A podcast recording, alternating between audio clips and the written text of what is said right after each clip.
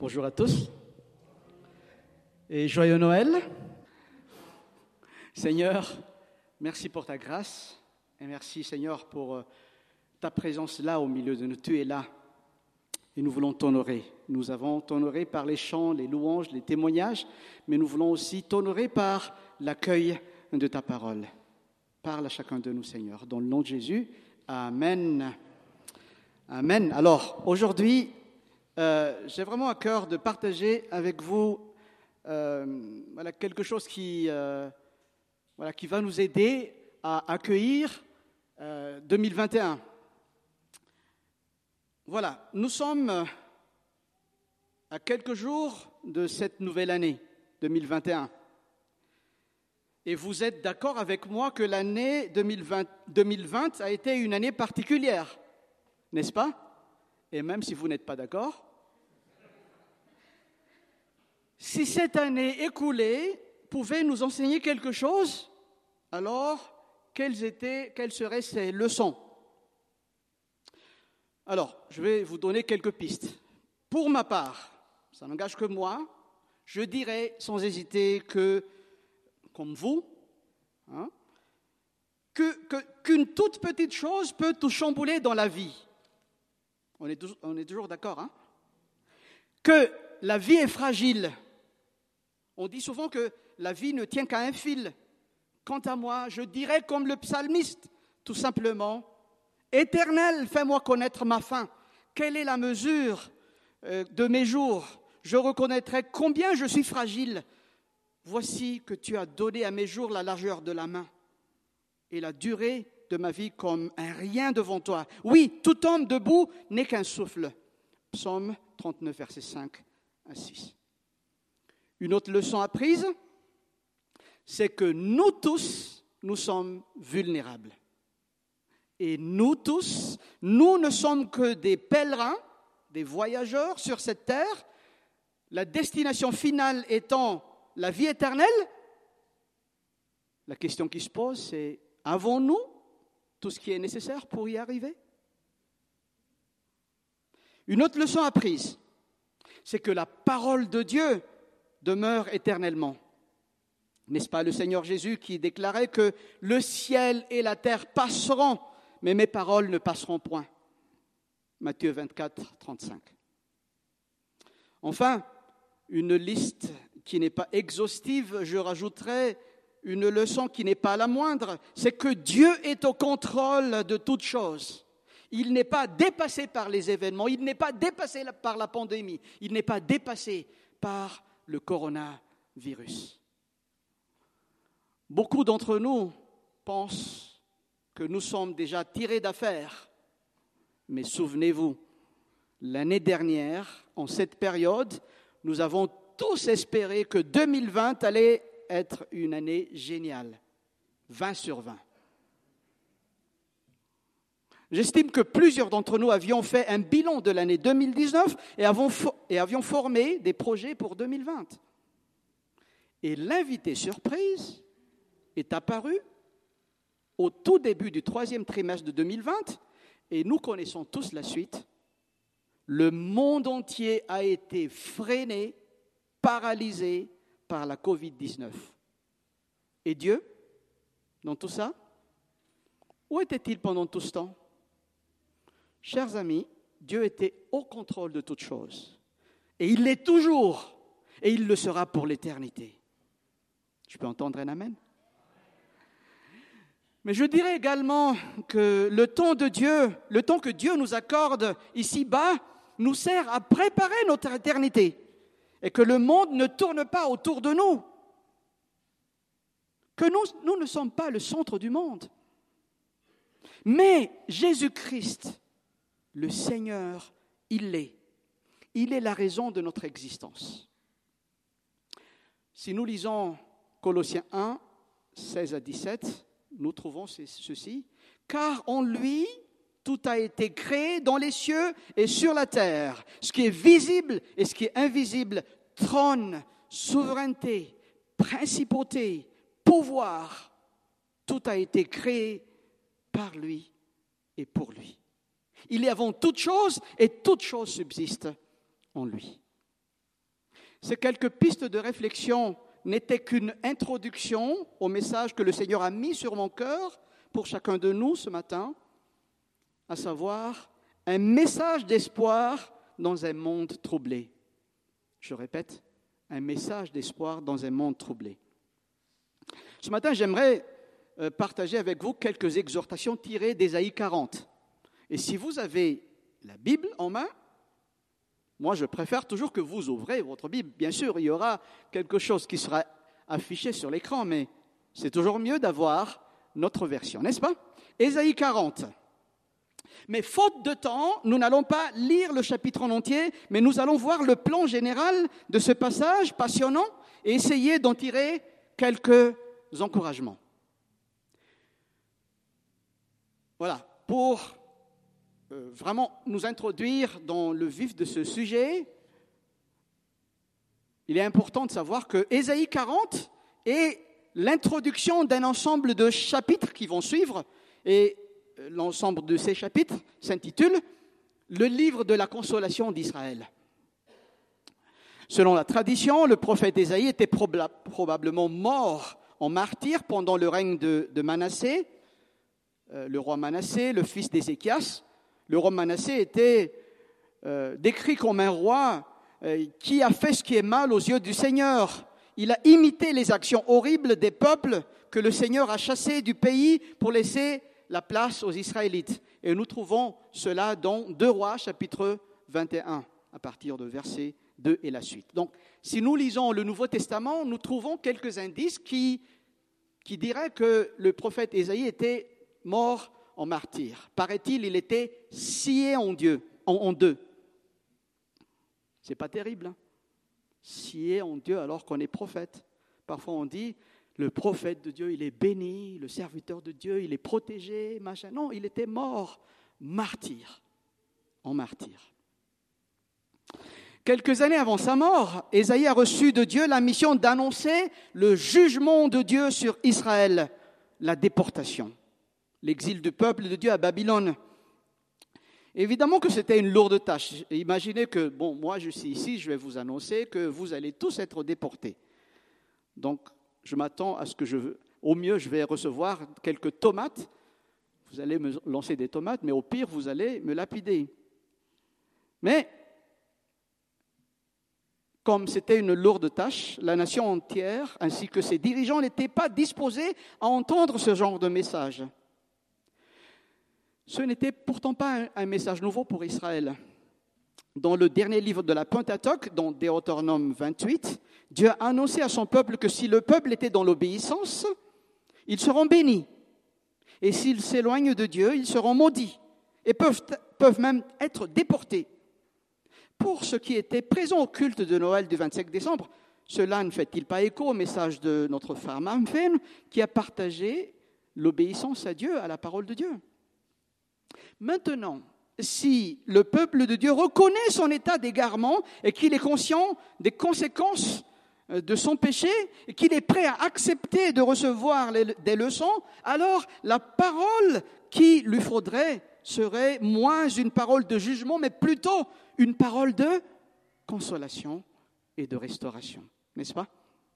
Et à partir de Ésaïe 40, Dieu a donné une nouvelle tâche au prophète Ésaïe consoler le peuple de Dieu, que le peuple de Dieu puisse conserver précieusement ce message de consolation dans les temps d'obscurité et de difficulté à venir, jusqu'à ce qu'il soit capable d'écouter, d'entendre et de recevoir les messages de son Dieu.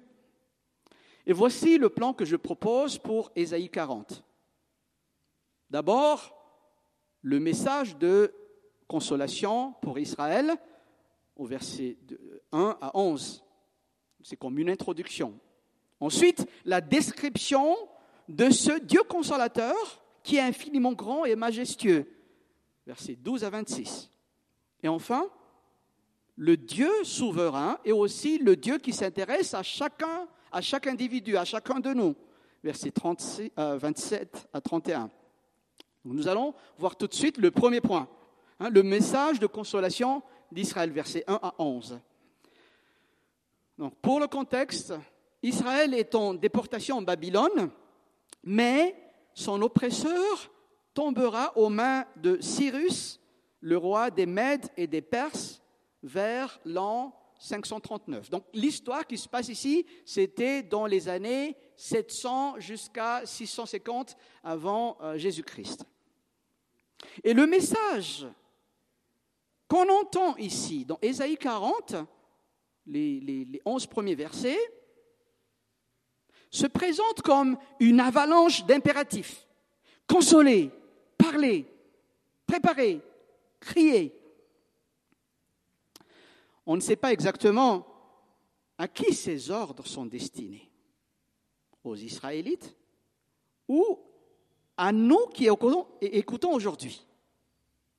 Mais le message vient d'abord de Dieu, verset 1. Ensuite, par une voix qui crie dans le désert, c'est-à-dire que Dieu s'apprête à visiter son peuple.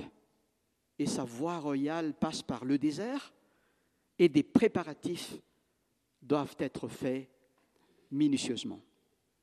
C'est comme s'il y avait une tension dans l'atmosphère, parce qu'un appel urgent à faire quelque chose est lancé, mais personne n'y prête attention. Alors, il faudrait crier plus fort. Est-ce que ça nous rappelle quelque chose? Peut-être que nous aussi, après avoir entendu l'appel de Dieu à venir à lui, à nous repentir de nos péchés, à suivre le Christ ou à nous engager pour son service, au lieu de se lever et de répondre à l'appel de Dieu, nous nous tortillons sur place, sur notre chaise. Et surtout, il ne faut pas croiser le regard du prédicateur.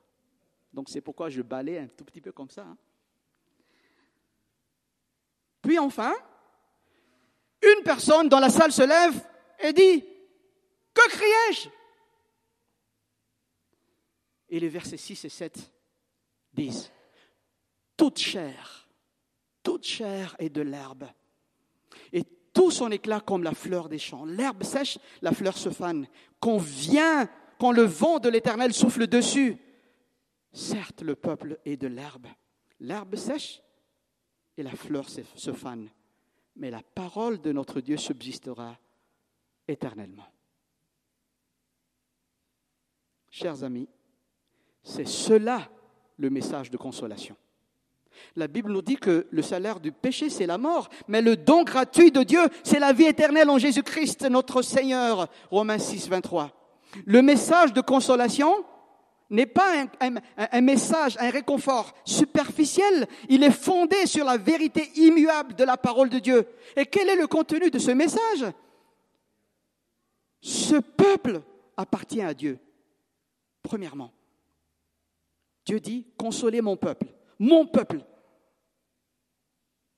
Sais-tu, cher ami, que tu appartiens à Dieu? Ou plus exactement, Dieu veut que tu sois conscient que c'est lui qui t'a créé et que c'est le péché qui te sépare de Dieu. Et qu'en confessant tes péchés et en acceptant l'œuvre sacrificielle de Jésus-Christ sur la croix, tu peux être sauvé et devenir son enfant. Ensuite, le contenu du, message, c'est aussi que le peuple a été pardonné. Sa faute a été complètement effacée. Et par la suite, il a été libéré de l'esclavage. La parole de Dieu dit, consolez, consolez mon peuple, dit votre Seigneur. Parlez au cœur de Jérusalem et criez-lui que son combat est terminé, qu'elle est, qu'elle est graciée de sa faute, qu'elle a reçu de la main de l'Éternel au double de ses péchés. Sais-tu que Jésus-Christ a payé le prix de tes péchés sur la croix et que par la suite tu es libéré du pouvoir tyrannique du péché et que tu es libre de ne plus pécher et de servir Dieu. Mais aussi, le contenu de ce message, c'est que Dieu ne laisse pas son peuple là où il était dans la déportation. Il les ramènera en Israël, versets 3 à 5. Mais le chemin par lequel le peuple de Dieu va revenir chez lui, c'est le désert. Après avoir libéré son peuple, l'Éternel le conduira comme un berger qui prend soin de son troupeau. L'œuvre du Seigneur sera vue par le monde entier. La gloire de l'Éternel sera révélée et toute chair à la foi la verra, car la bouche de l'Éternel a parlé, dit le verset 5. Cher ami, Dieu ne te délaisse pas. Il ne t'abandonnera pas. Il est ton berger et il prendra soin de toi. Si tu le veux, tu peux entendre un Amen? Et par le témoignage de la délivrance de Dieu sur ta vie, le monde saura que l'éternel Dieu, le Dieu de la Bible, le Père de Jésus-Christ, est le seul vrai Dieu. Il est le Dieu libérateur. Mais aussi, le contenu de ces messages, c'est que la parole de Dieu est digne de confiance. Elle est stable, solide, immuable. Elle subsistera toujours. C'est intéressant de voir que le prophète a comparé la parole de Dieu qui subsiste après avoir traversé toutes sortes d'épreuves. Savez-vous que la parole de Dieu a été éprouvée tout au long de 2020, rejetée par certains et reçue par d'autres La parole de Dieu a aussi traversé la pandémie de coronavirus, mais la parole de Dieu a subsisté et subsistera. Par contre, la vie humaine est fragile, éphémère, extrêmement délicate. Nous, sommes faits, nous sommes faits de poussière et poussière nous retournerons. Mais celui qui s'accroche à la parole de Dieu, qui reconnaît dans la parole de Dieu l'autorité suprême de sa vie et qui place pleinement sa confiance dans la parole vivante et efficace de Dieu, celui-là et celle-là demeurera éternellement avec Dieu. Celui qui croit en Jésus-Christ, la parole qui est devenue chair, aura la vie éternelle. Tout peut disparaître, chers amis, tout. Et tout peut être amené à la destruction. Mais celui qui croit au Fils de Dieu subsistera et vivra éternellement, combien même, il mourra un jour. Nous allons tous mourir un jour, hein? par Covid ou pas, mais celui qui croit en Jésus restera la parole de Dieu est de même nature que Dieu. On l'a chanté tout à l'heure, Dieu est fidèle. Amen. Il est juste, stable, solide et très digne de confiance. De même, sa parole est comme lui. Euh, c'est cela le message de consolation. C'est une bonne nouvelle.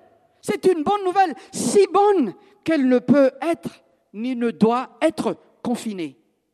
Ce sont les personnes qui sont confinées, mais pas la parole de Dieu. Elle doit être criée sur les toits.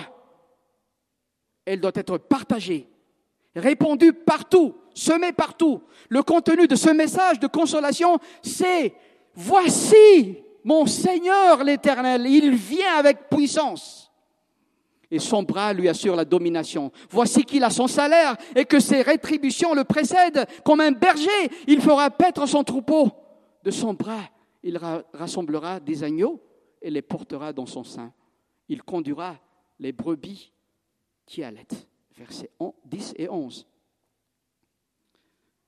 Jusqu'ici, nous avons vu le premier point, Dieu console son peuple. Dieu te console.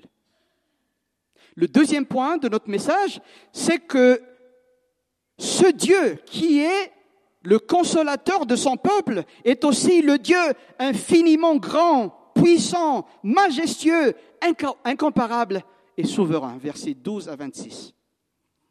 C'est impressionnant de voir comment le prophète Ésaïe présente ce Dieu grand et majestueux en 15 versets.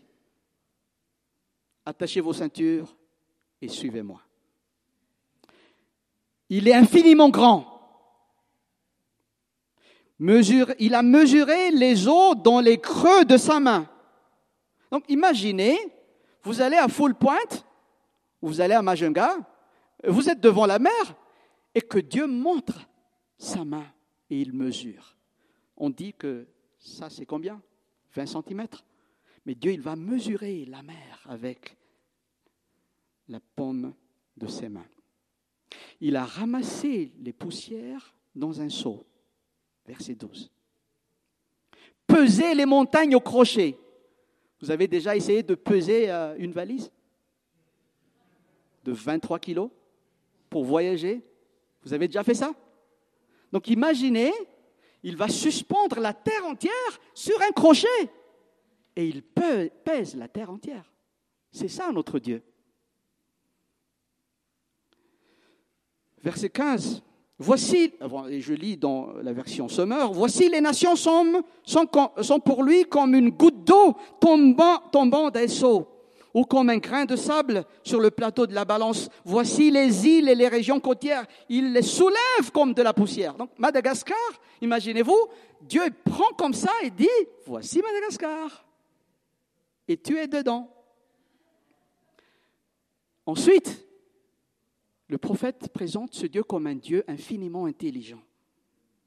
Versets 13 et 14. Qui donc a mesuré l'Esprit de l'Éternel, qui a été son conseiller et qui son instructeur De qui Dieu a-t-il pris conseil pour se faire éclairer Qui lui a enseigné la bonne voie, qui lui a transmis le savoir et lui a fait connaître le chemin de l'intelligence. Infiniment intelligent ce Dieu. Mais aussi, il est incomparable à qui comparez-vous Dieu Et comment le représenterez-vous? Une idole moulée Un artisan la fond, euh, l'orfèvre le recouvre euh, d'un fin plaquage d'or Versets 18 et 19. Et enfin, ce Dieu qui est là, le consolateur, il est aussi le Dieu souverain. Verset 17. Toutes les nations, à ses yeux, ne sont comme rien. Elles ont pour lui la valeur du néant et du vide. Et à partir du verset 21, donc imaginez donc le prophète qui crie. Il fait comme ça. Ne le savez-vous pas? Ne l'avez-vous pas entendu? Cela ne vous a-t-il pas été déclaré dès le commencement? N'avez-vous pas appris la fondation du monde? Or, pour celui qui siège sur son trône au-dessus du cercle de la terre, ses habitants sont pareils à des sauterelles. Il a tendu le ciel comme une toile et il a déployé dans une tente pour l'habiter. Il réduit à néant les princes de la terre et fait évanouir les dirigeants du monde. À peine ont-ils été plantés, à peine ont-ils été semés, à peine ont-ils poussé. Quelques racines en terre. Que l'Éternel souffle sur eux et les voilà qui sèchent et qui sont emportés comme un fétu de paille par la tempête.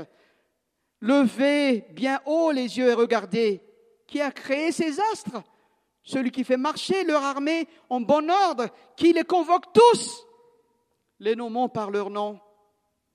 Et grâce à, sa grande puissance et sa surforce, pas un ne fait défaut. Le Dieu consolateur est à la fois le créateur de l'univers, infiniment sage, infiniment grand, souverain, totalement souverain, très digne d'adoration, et nous ne pouvons jamais l'atteindre. Il est incomparable. C'est aussi le message central de toute la Bible. La Bible n'est pas centrée sur nous-mêmes et sur nos besoins. La Bible n'est pas centrée sur nos bobos. Tout ne tourne pas autour de nous. Tout est centré sur Dieu, sur Jésus-Christ, par qui et pour qui toutes choses sont faites. Relisons Colossiens 1, 16 à 17. Car en Jésus-Christ, tout a été créé dans les cieux et sur la terre. Ce qui est visible, ce qui est invisible, trône, souveraineté, principauté, pouvoir, tout a été créé par lui et pour lui. Il est avant toute chose et tout subsiste en lui. Chers amis, écoutez-moi bien. Dans un monde où tout va mal, où l'espoir et la joie sont devenus des denrées rares. Dieu demeure celui qui est souverain, grand et qui maintient tout l'univers dans ses mains. Et la Bible nous invite à placer toute notre confiance en lui. Et c'est vrai qu'en entendant tout ça, nous nous posons la question, mais comment est-ce qu'on peut connaître ce Dieu-là? La bonne nouvelle, c'est que nous pouvons le connaître personnellement, nous pouvons entrer en relation intime avec lui à travers Jésus-Christ, et si tu es dans le découragement ce matin, comme le prophète Isaïe, je t'invite à lever les yeux en haut et regarder. Je t'invite à lever les yeux en haut et regarder. Non, pas le plafond, mais encore plus haut.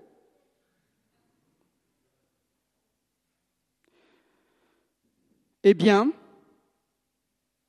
Il est bel et bien là, ce Dieu. Et il est infiniment sage, infiniment puissant et souverain. La Bible t'invite à le reconnaître dans toute ta vie. Reconnaître Jésus-Christ comme ton Seigneur et Sauveur personnel. Le chant qui dit, mets ta main dans sa main tout le long du chemin, va en paix, dans la, dans la joie, dans l'amour. Et si tu es déjà un enfant de Dieu, mais que tu passes par des moments difficiles, souviens-toi que le même Dieu qui a créé les étoiles, la lune, le soleil et tout l'univers, il est aussi ton Père et il n'est pas dépassé par ce qui te dépasse. Remets ta confiance en lui, laisse-lui s'occuper de toi, puise ta, ta force dans sa parole vivante et efficace. Sa parole est tout aussi digne de confiance que sa personne. Jusqu'ici, nous avons vu que le Dieu qui est présenté là, le consolateur d'Israël, il est aussi notre consolateur. Ensuite, l'éternel Dieu est également celui qui est infiniment grand, sage et souverain. Nous pouvons nous confier paisiblement en lui. Enfin, le troisième point de notre message, c'est que ce Dieu qui nous est décrit un peu plus haut comme infiniment grand, sage, souverain, s'intéresse aussi à chacun de nous. Je vais relire les versets, je vais lire les versets 27 à 31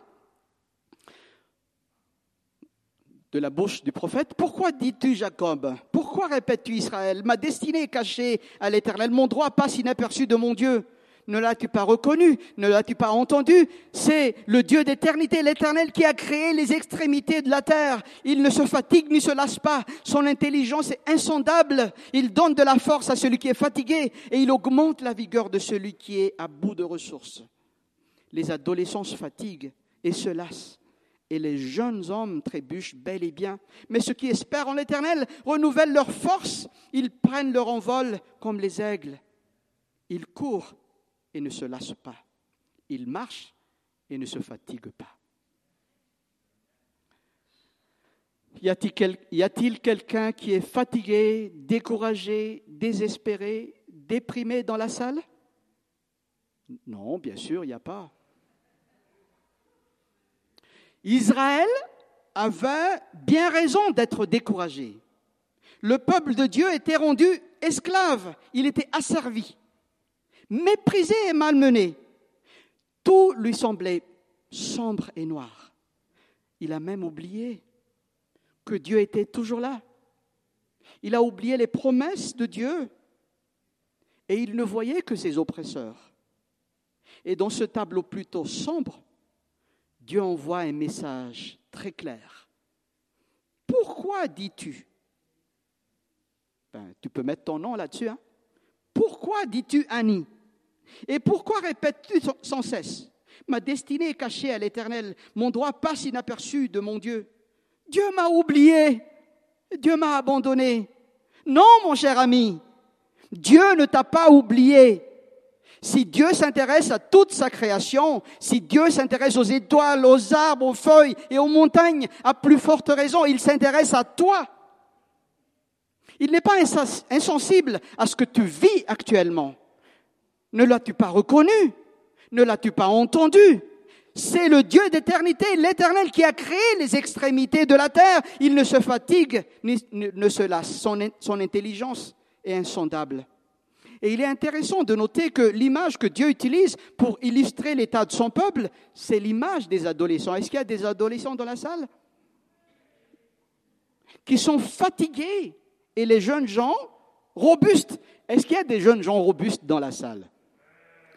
Ils, peuvent chanceler et ils trébuchent. Est-ce qu'il y a des personnes âgées dans la salle? Un tout petit peu, hein? Bon, ça dépend ce qu'on appelle personne âgée. Est-ce que nous pouvons être fatigués? Non, bien sûr, bien sûr. Ce sont les vieux qui, qui se fatiguent. Non, les jeunes, mais les jeunes, ce sont de 7 à 77 ans. Donc, euh, tout le monde est jeune dans la salle. Est-ce que nous trébuchons? Parfois Mais oui, hein Mais la bonne nouvelle, la bonne nouvelle, cher ami, c'est que Dieu s'intéresse à chacun de nous. Et il nous donne de la force. Il donne de la force à celui qui est fatigué et il multiplie les ressources de celui qui est à bout. Le même Dieu qui est consolateur, infiniment grand, sage, souverain et incomparable est aussi le Dieu qui s'intéresse aux humains, à chacun d'entre nous. Et il renouvelle notre force. Et l'apôtre Paul le dit si bien dans 2 Corinthiens chapitre 4 versets 13 à 16. Je, vous invite à lire avec moi sur le PowerPoint ou dans votre Bible. 2 Corinthiens chapitre 4 versets 13 à 16. Et comme nous aussi, et comme nous avons le même esprit de foi, selon ce qui est écrit, j'ai cru, c'est pourquoi j'ai parlé. Nous aussi, nous croyons. Et c'est aussi pourquoi nous parlons sachant que celui qui a ressuscité le Seigneur Jésus-Christ nous ressuscitera avec Jésus et nous fera paraître avec nous en sa présence. Car tout cela arrive à cause de vous, afin que la grâce, en se multipliant, fasse abonder à la gloire de Dieu les actions de grâce d'un plus grand nombre. C'est pourquoi, c'est pourquoi nous ne perdons pas courage. Et même lorsque notre homme extérieur se détruit, est-ce que c'est possible? On vieillit, hein? Sauf quelques-uns. Moi, par exemple. Et même lorsque notre homme extérieur se détruit, notre homme intérieur se renouvelle de jour en jour. Les, circonstances peuvent troubler, les circonstances peuvent fatiguer et même écraser les robustes jeunes gens et dans d'autres traductions, nous lisons des champions. Vous connaissez des champions? Vous avez vu les champions? Comment ils sont les champions? Ils sont performants. Hein ils sont au top, comme on dit. Ils sont les premiers, les champions. Eh bien, les champions peuvent être fatigués et trébuchés. Mais celui qui place continuellement sa confiance en l'Éternel reçoit un renouvellement de sa force. Et vous savez quoi? Cette force est inépuisable car cela vient de Dieu. Cela ne veut pas dire que quand quelqu'un atteint un certain âge, comme moi, ou un âge certain, comme d'autres, il va agir comme s'il avait encore 20 ans. C'est son être intérieur qui est renouvelé continuellement, renouvelé à l'image du Christ. C'est son être intérieur qui est renouvelé, c'est sa force intérieure qui est renouvelée. Et avec cela, il va marcher sans se fatiguer, il va courir sans se lasser comme un champion, le champion de Dieu. Je vais conclure. Je vais poser la question, comment est-ce que nous allons accueillir la nouvelle année 2021 Donc, si vous voulez, ça va être une piste de réflexion, un équipement qui va vous accompagner tout au long de 2021. Si tu ne connais pas encore personnellement le Dieu de la Bible, je t'invite aujourd'hui à le rencontrer personnellement dans la personne de Jésus-Christ. Jésus est le Dieu trois fois saint, le Tout-Puissant, mais il est devenu homme pour te manifester l'amour de Dieu. Car si à cause de ton péché, tu mérites le jugement de Dieu, grâce à Jésus-Christ qui est venu dans le monde mourir à ta place, tu peux te réconcilier avec Dieu et avoir la vie éternelle. Et si tu crois en cela, et confesse à Dieu que tu es pécheur, que tu reconnaisses en Jésus-Christ ton Seigneur et ton Sauveur personnel, tu seras sauvé et tu deviendras le peuple de Dieu, l'enfant de Dieu. Tu auras donc une relation personnelle avec ce Dieu qui est décrit un peu plus haut et tu grandiras dans la connaissance de qui il est. Et si tu as déjà reçu le salut en Jésus-Christ, que peut-être que tu es fatigué, la Bible t'invite à puiser ta force dans la parole de Dieu la parole vivante et efficace du, Dieu très haut, la parole qui est digne de confiance et qui est capable de te soutenir dans toutes les circonstances de ta vie. Si tu es rempli de crainte, de doute et d'incertitude, la Bible t'invite à fonder ton espérance en Dieu. Il est infiniment grand, sage et souverain. Il est en même temps celui qui s'intéresse à toi et il te dit ce matin, j'ai un avenir à espérer pour toi, mon enfant. Veux-tu me faire confiance pour ton lendemain? Et dans ce monde où règne la confusion et le, chaos, où l'amour, la foi et l'espérance sont devenus des denrées rares, Dieu veut que tu sois un ambassadeur du Christ. Dieu veut que tous et tous ses enfants, tous ceux et celles qui sont nés de nouveau deviennent des ambassadeurs de Christ. Voici ce que l'apôtre Paul dit à ce sujet. Si quelqu'un est en Christ, il est une nouvelle créature. Les choses anciennes sont passées, voici toutes choses sont devenues nouvelles.